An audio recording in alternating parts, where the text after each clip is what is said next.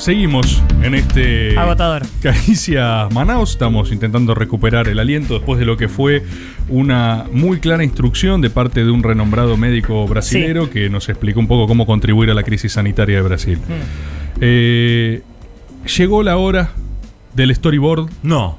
El storyboardiño. Sí. Storyboardinho. Storyboardiño. En este caso, de una persona muy especial. Es el tercer storyboard de una figura viva. Solo hicimos. Vivo. Vivos Viviño. hicimos Héctor Mañeto, Sí. eh, Isabelita Sí. y hoy Lula da Silva.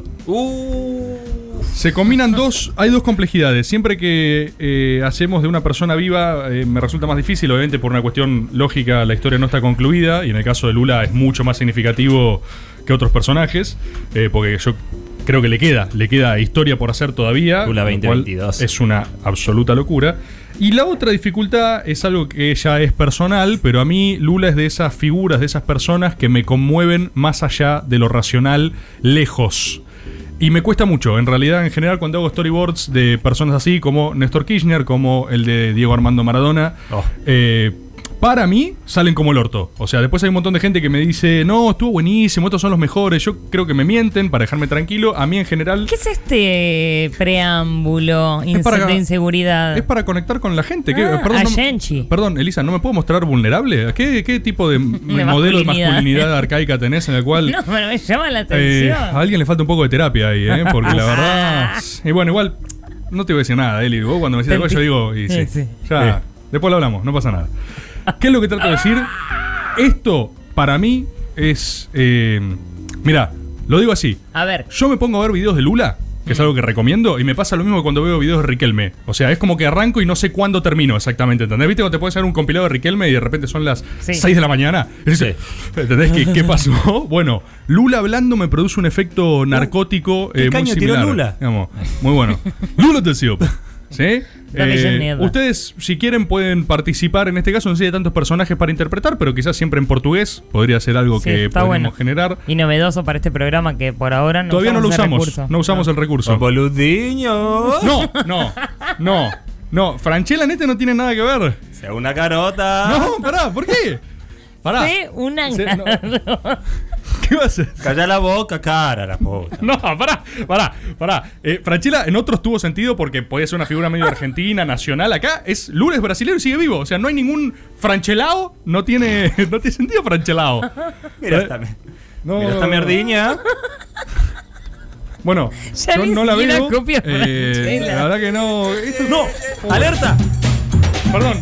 Esto. ¡Sea una samba! Ven, No sabía que era transversal a todo el programa haciendo? esto. Es el, ¿Qué están haciendo? No, es, Y es bueno, transversal cuando- al programa. En cualquier momento hay que vino hacer un, esto. Yo vino no un estaba doctor recién, no y sé. dio esta alerta y cuando aparece una samba Dios.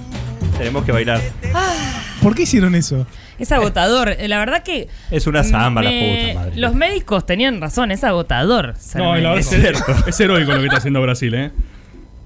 No va a arrancar nunca el storyboard. No, o sea, entre- bueno, ¿y por qué vos entre- hacer con los preámbulos? entre- pero, Perdóname. perdón, entre Lo que digo- lamento, Bor. Entre que digo que es complicado, que hay un montón de información, que es historia conocida, que es difícil encontrar el ángulo, ah, hay un preámbulo de 15 minutos. Estábamos queriendo ayudarte con personajes, con baile.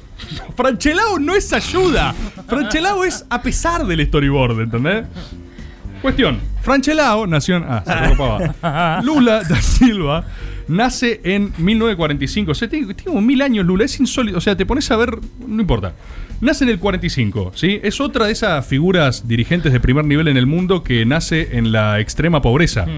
Mal, mal. Mal. Nace en un pueblo, Caetes, en Pernambuco. O sea, los dos padres analfabetos. ¿Caete? Eh, el pueblo, sí. ¿Te ¿Querés un momentum, Meli? ¿O no era solo.? Está servido, está ready made. Sí, ready ¿O made, perfecto. Yo nada más lo, lo anoto ahí, cáete. Sobre su padre, Lula dice pocas palabras, pero en los documentales que he visto se refiere en pocos términos, pero que para mí son muy, muy, muy fuertes. Lo ha definido al padre como un pozo de ignorancia y un alcohólico.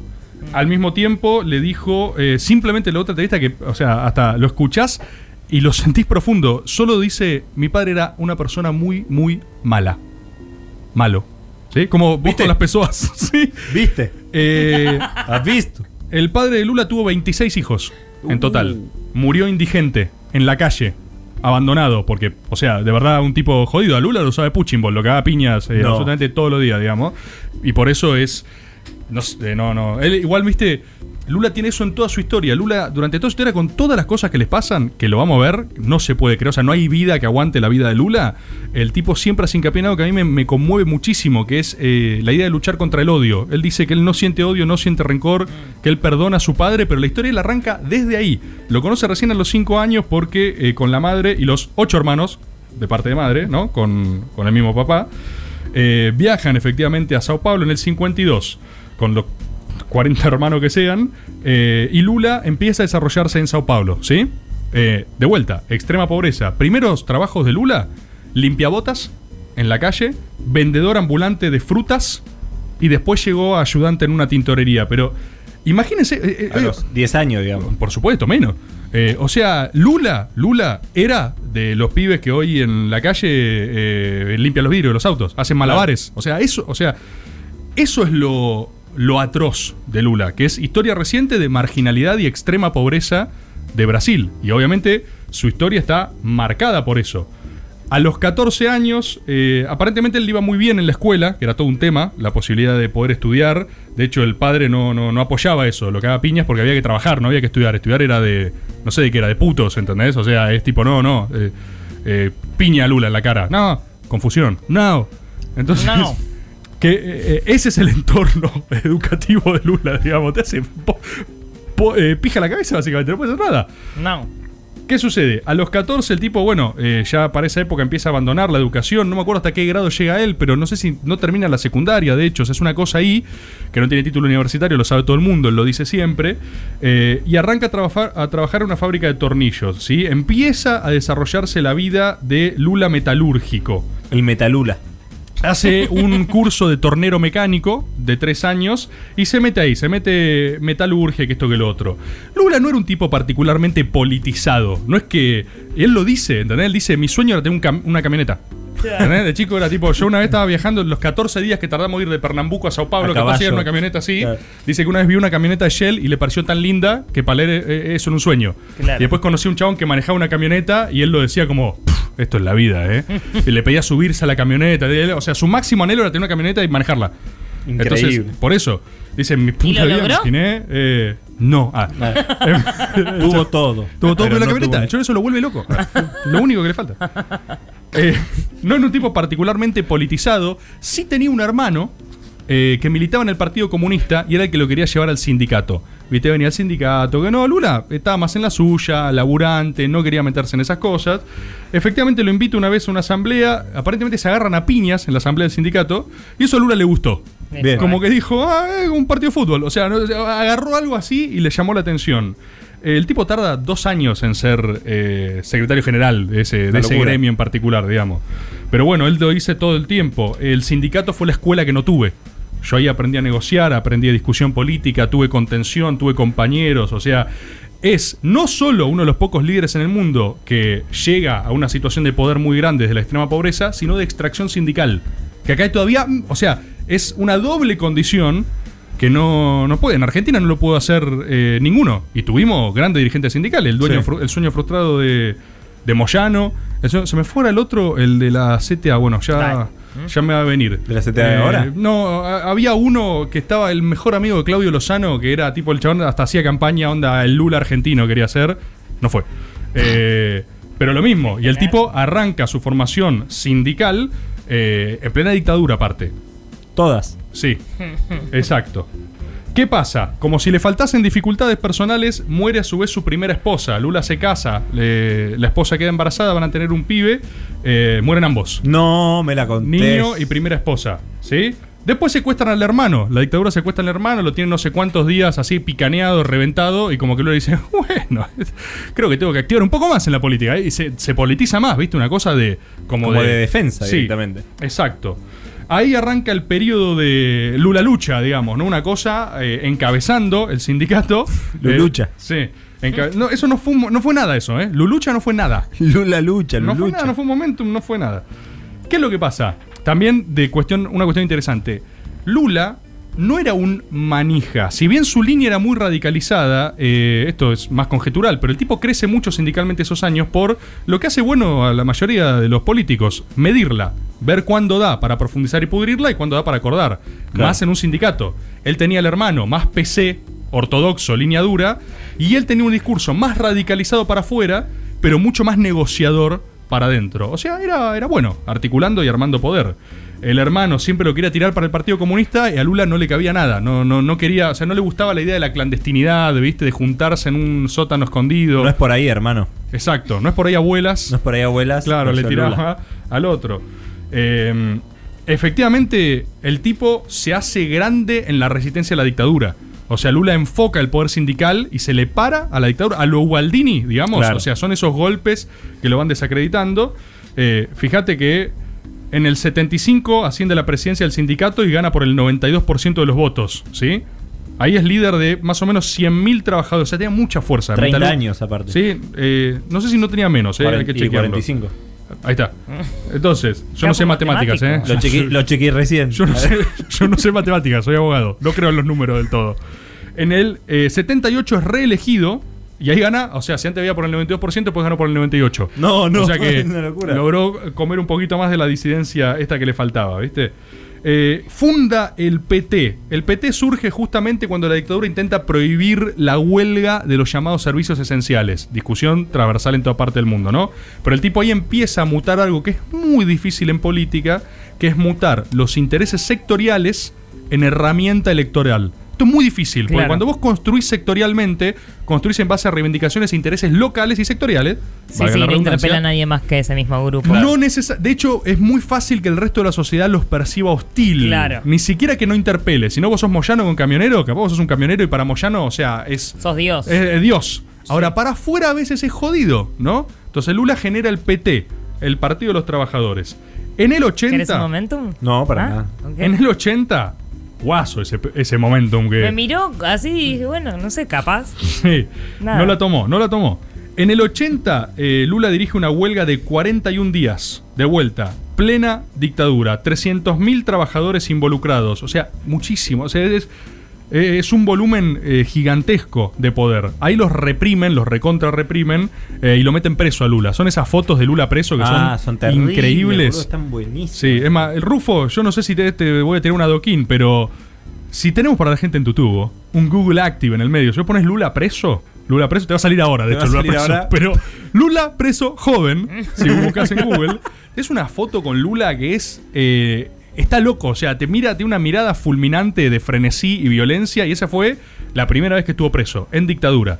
La mí, estamos viendo en este momento. Ya de por sí me vuelve loco eh, la idea de, de que este tipo fue, presidente, ¿entendés? O sea, vos este tipo y es, no sé qué es, es como un Raúl Castells con más violencia. Claro. Te da miedo, digamos. Este tipo fue presidente.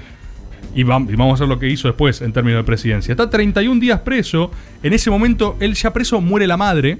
La madre figura central en su vida. Es como que marca su esquema de valores. Ah, De hecho, ejerciendo su presidencia, él dice tener un enfoque maternal de la administración del poder. Porque Claro. lo asocia a la casa.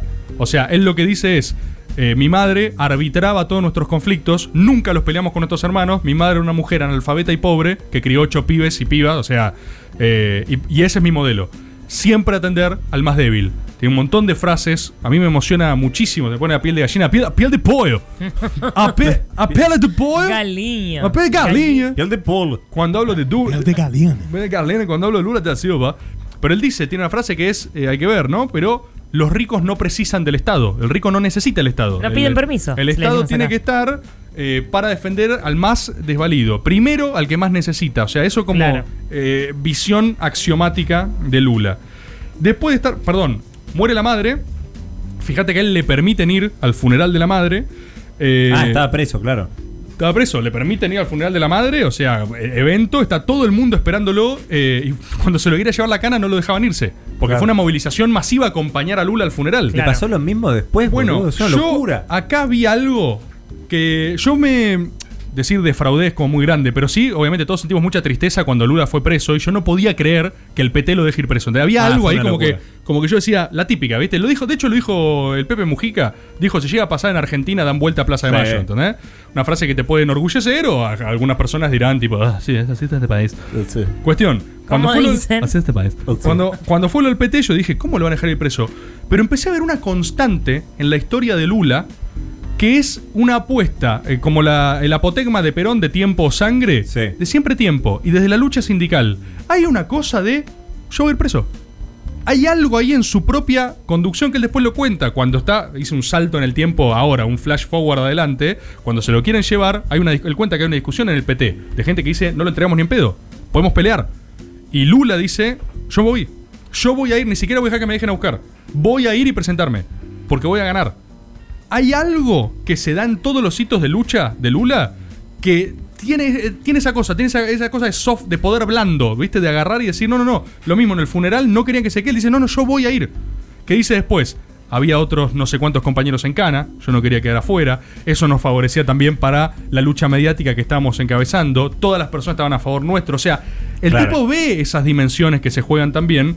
Y bueno, después eh, o sea, a discutir con el diario el lunes. Lo que importa es jugársela, digamos, en política. Y esto también es muy propio de las características de Lula.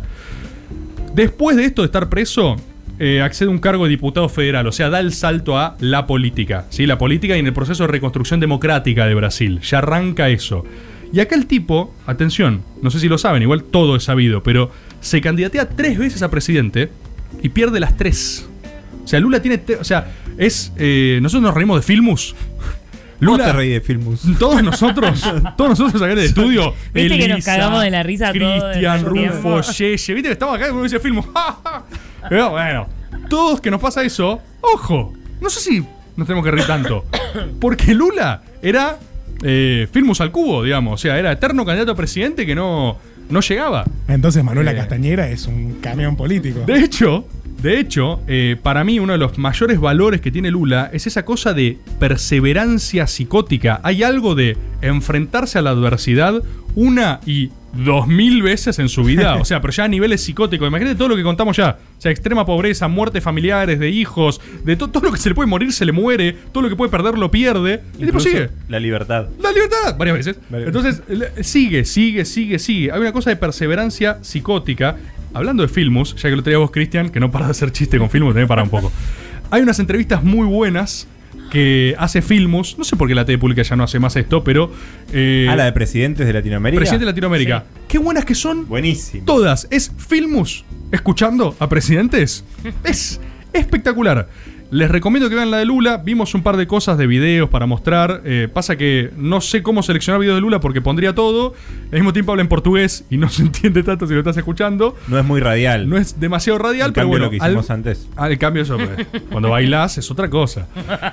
Vamos a ver de pasar algún vidito, aunque sea cuando asume, ponele. Eh, pero les recomiendo la, la entrevista con Lula, después tiene una con Chávez excelente, pero la de Lula es, es toda eh, impresionante. Qué grande Filmus. Tenés que parar, Chris, ¿viste? ¿Viste cómo es? ¿Viste cómo es? Te relajás y dices, ah, Me Filmus. encanta Filmus. ¿Siempre te cagas de la risa de filmos vos? Me encanta Filmus. El tipo tiene 12 años de derrotas. O sea, vos pones el tipo, tres candidaturas presidenciales, Claro. 12 años de perder. O sea, 12 años es un perdedor para el país. Y hoy, con el diario del lunes, también dice, por suerte no gané la primera. Porque él dice, todos nosotros, yo y todos nosotros, teníamos un discurso tan radicalizado que no podría haber gobernado Brasil ni por seis meses. Claro. Entonces él Claro. dice, esa derrota te va templando. ¿Qué es lo que tiene la política? ¿Qué es por lo que es tan difícil bancársela? Pequeño paréntesis. ¿Qué le pasa a Pergolini en Boca? ¿Qué haces, vieja? ¿Qué le pasa a Pergolini en Boca? Me voy, vieja. Le pasa lo que le pasa a todas las personas extremadamente talentosas y creativas que vienen de otros mundos Gracias, vieja. cuando se meten en los absolutamente frustrantes mundos de la política. Un ¿sí? bardo, vieja. Un bardo. ¿Por qué? Absolutamente frustrante. ¿Por qué? Hola, Mario. ¿Por ¿Qué haces, Mario? Doble Mario, ok. Porque en política te pasa eso, tenés que comer mierda. En política no alcanza con ser el más inteligente, el que mejor habla, el más creativo. Vos podés diseñar un sistema, un software para boca. No alcanza, no alcanza. Tenés que una y otra vez comer mierda. Y esto, o sea, 12 años de ser un perdedor, te templan políticamente. Y él lo que dice es, si un pernambuqueño, no sé ni cómo se dice, no murió de hambre a los 5 años, no lo vence nada, dice. Entonces, tiene una mística, Lula, ¿entendés? Vos decís, "Ch, este chabón es invencible, boludo. Y lo es, lo es. Llega a la presidencia de Lula, efectivamente se candidatea cuarta, no la tercera, la cuarta es la vencida. Y acá llegamos a algo, o sea, ya de por sí su historia personal sería interesantísima, pero para colmo hace la mejor presidencia de la historia de Brasil. Claro. ¿Entendés? Como si fuera poco, es, no es solo una historia de épica, sino es una historia de efectividad. El tipo gana con el mayor porcentaje de la historia democrática, 61% de los votos.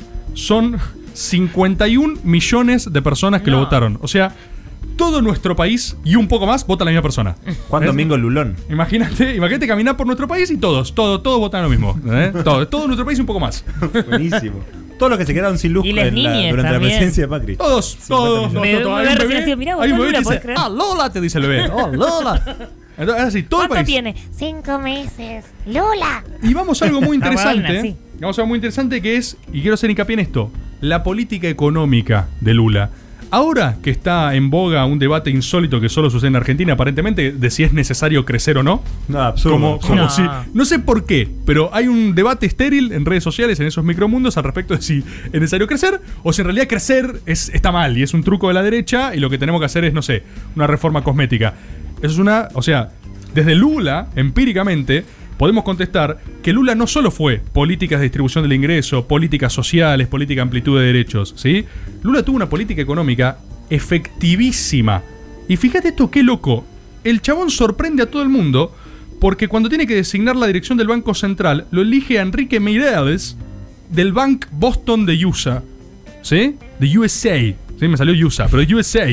¿Sí? ¿Qué usa? USA. USA de United States. Entonces, el tipo, o sea, viene el sindicato, izquierda, qué sé yo, y lo mete a Melconian en el Banco Central. ¿Y a quién pone en Hacienda? A un trosco. Uf. Esa, reunión, esa reunión de gabinete, papá. Antonio Palochi. O sea, Lula da Silva mete un ortodoxia fiscal. Funcionarios que no funcionan. Sí, y un trosco. O sea, no sé, es Lula Madness, digamos. Es una cosa rarísima. Pero efectivamente, lo que gestiona Lula es un eh, gobierno de absoluta eficacia fiscal. Fíjate, por ejemplo, que lo que después eh, queda como legado doctrinario, si se quiere, del lulismo, entre comillas, eh, no son eh, eh, soberanía económica, ¿sí? Independencia social, justicia social. Dije todas las banderas mezcladas, perdón, pero no son las tres banderas doctrinarias, ¿sí? Como las quieras mezclar. Son sostener las metas de inflación, el cambio, el tipo de cambio flotante y el superávit fiscal. ¿Sí? Lula tiene eh, en el 2005 un superávit fiscal récord en Brasil, 5 puntos del PBI de superávit. Y sostiene unos... eh, ¿Cuántos son? Son como... Mira, 11... Te voy a decir los números. Pasa que... ¿Sabes qué me pasa a mí cuando digo números así de grandes? Siento que, que se Que pierde. por ahí es mentira. No, que para que no se entiende. A mí, ¿qué me pasa? Escucho una columna o algo y me empiezan a decir números y no entiendo nada. Pero eh, yo te digo, 11 millones de puestos de trabajo. Que ese es inconcebible, ¿entendés? O sea, redujo la pobreza de Brasil, no de mm, país chiquito, a la mitad. Mitad. Hay la mitad de pobres que antes. Eh, no existe. Entre 2003 y 2010, los ingresos del 10% de la población más pobre de Brasil crecieron un 8% anual. 8% anual. Es mucho más rápido que los gruesos de la economía. Y los ingresos del 10% de la población más rica de Brasil, no es que perdieron, crecieron al 1.5 anual. Claro. Claro. ¿Sí? Redujo la brecha. Entonces, en enero del 2002, Lula tenía un PBI anual de 0.50 billones de dólares, ¿sí? Cuando Lula deja Brasil, 2.6 billones. Yo les dije, soy abogado, no entiendo números, pero es como eh, quintuplicar el PBI de Brasil, ¿entendés? Son cosas que no, no existen, digamos. Es un 4.1% anual de crecimiento del PBI sostenido. Nosotros no tenemos crecimiento hace como 10 años, así que para nosotros es inconcebible. No sabemos qué es crecer en el PBI.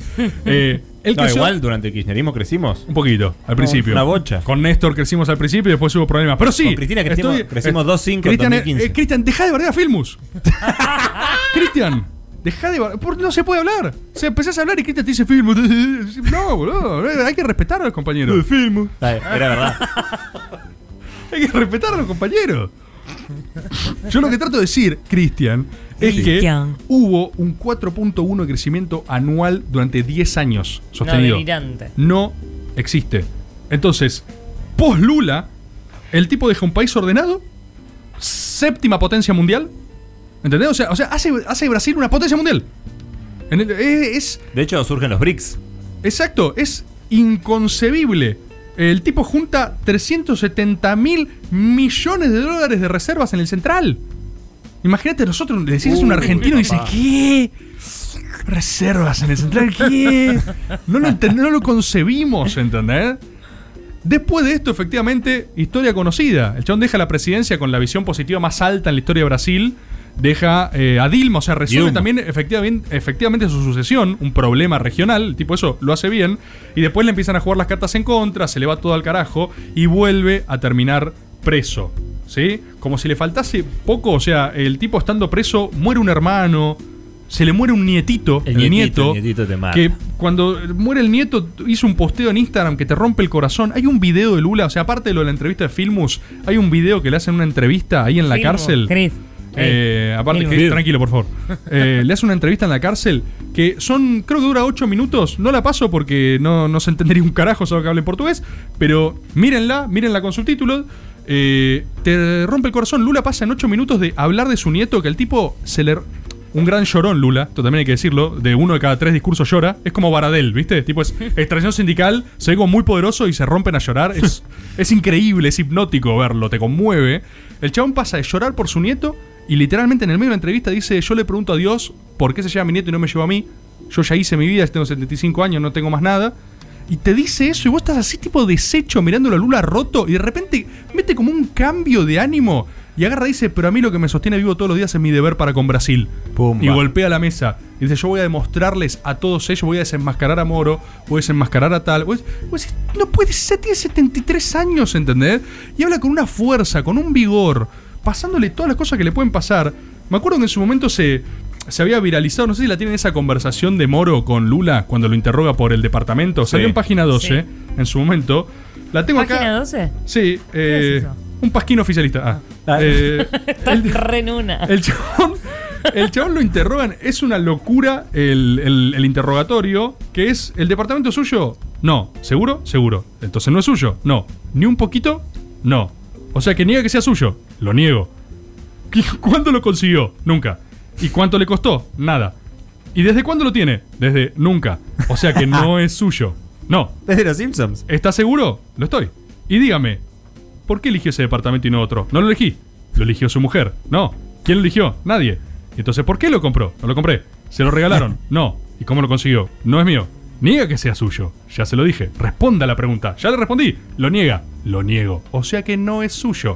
No.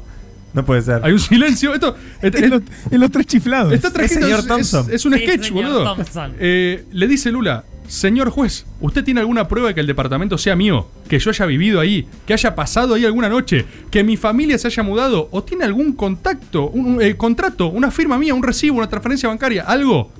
No, por eso le pregunto. Ah. Ya le respondí, dice Lula, no se puede creer. Ni, ni el mejor equipo de producción puede guionarlo. Nadie hace este sketch. Nunca. Es impresionante. Es sketch. imposible. Interro- o sea, eh, indagatoria de Lula con Moro. Es, es insólito. Y yo quiero decir, no es suyo el departamento, pero quiero hacer un pequeño ejercicio conjetural, ¿sí? Que mi propuesta es eh, la siguiente. Ya te veo venir. Perdón, no es suyo el departamento, pero quiero decir solo una pequeña reflexión para el hogar. Si alguien junta 370 mil millones de dólares para tu país y te hace séptima potencia mundial, ¿no puede tener un puto departamento en Miami? ¿Ves? Pero es solo una reflexión. ¿No, no le das un departamento? ¿No se puede llevar un departamentito?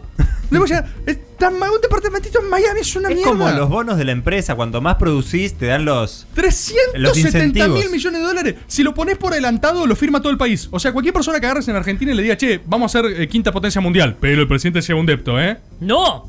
No, cualquiera te pedo, dice que loco, sí. no, Pará, no, boludo, no, no, Cualquiera no. te dice no, que o sea, la sí. meritocracia de todos.